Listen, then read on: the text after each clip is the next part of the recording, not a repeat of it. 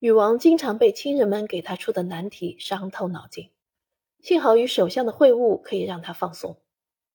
一九六五年，温斯顿·丘吉尔的去世对她来说犹如晴天霹雳，他将他视为导师。他要求必须给予这个伟人举行庄严的葬礼。他只有一句话总结他：他很有趣。他对接任者一九七九年五月继任并重组内阁的玛格丽特·撒切尔夫人可没有这样的评价。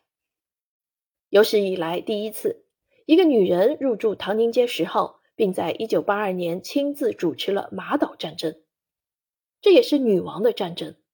因为他的第二个儿子安德鲁当年二十二岁，作为国家战舰“坚不可摧号”的直升机飞行员，也参加了战斗。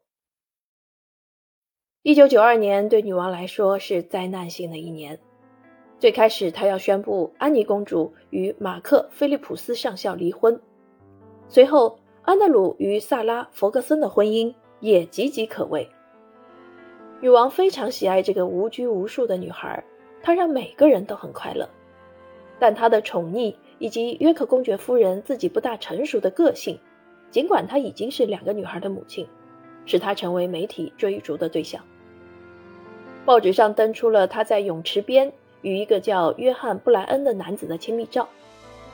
弗格森作为女王的儿媳，令王室蒙羞，舆论哗然，离婚紧随其后。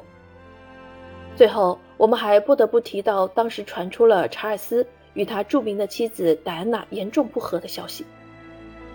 一九八一年结婚以来，戴安娜很快便觉得自己如同活在地狱中一般，因为她的丈夫再次与卡米拉·帕克·鲍尔斯纠缠在一起。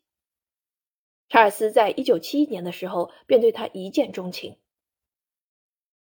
在我们的婚姻中，一直有三个人。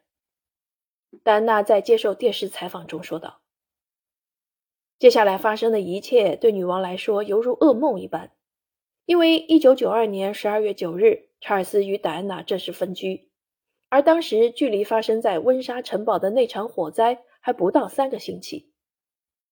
大火在一夜之间吞噬了城堡的一部分，一切好像征兆一般。大火中的温莎意味着整个君主政体都在被焚烧。”直到一九九七年，女王才将他们的离婚事实宣告天下。一九九七年八月三十一日，戴安娜和她的情人因车祸死于巴黎阿尔马隧道中。在她的前儿媳过世后，女王表现出的冷漠引发了新一轮的地震。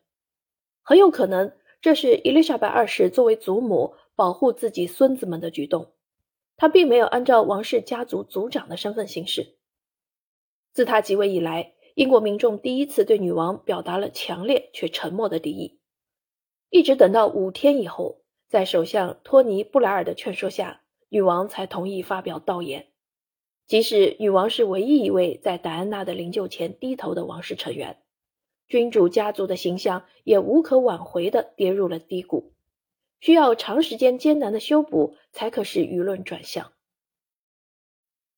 女王与媒体、人民的友好关系，直到二零一一年四月二十九日才得以重建。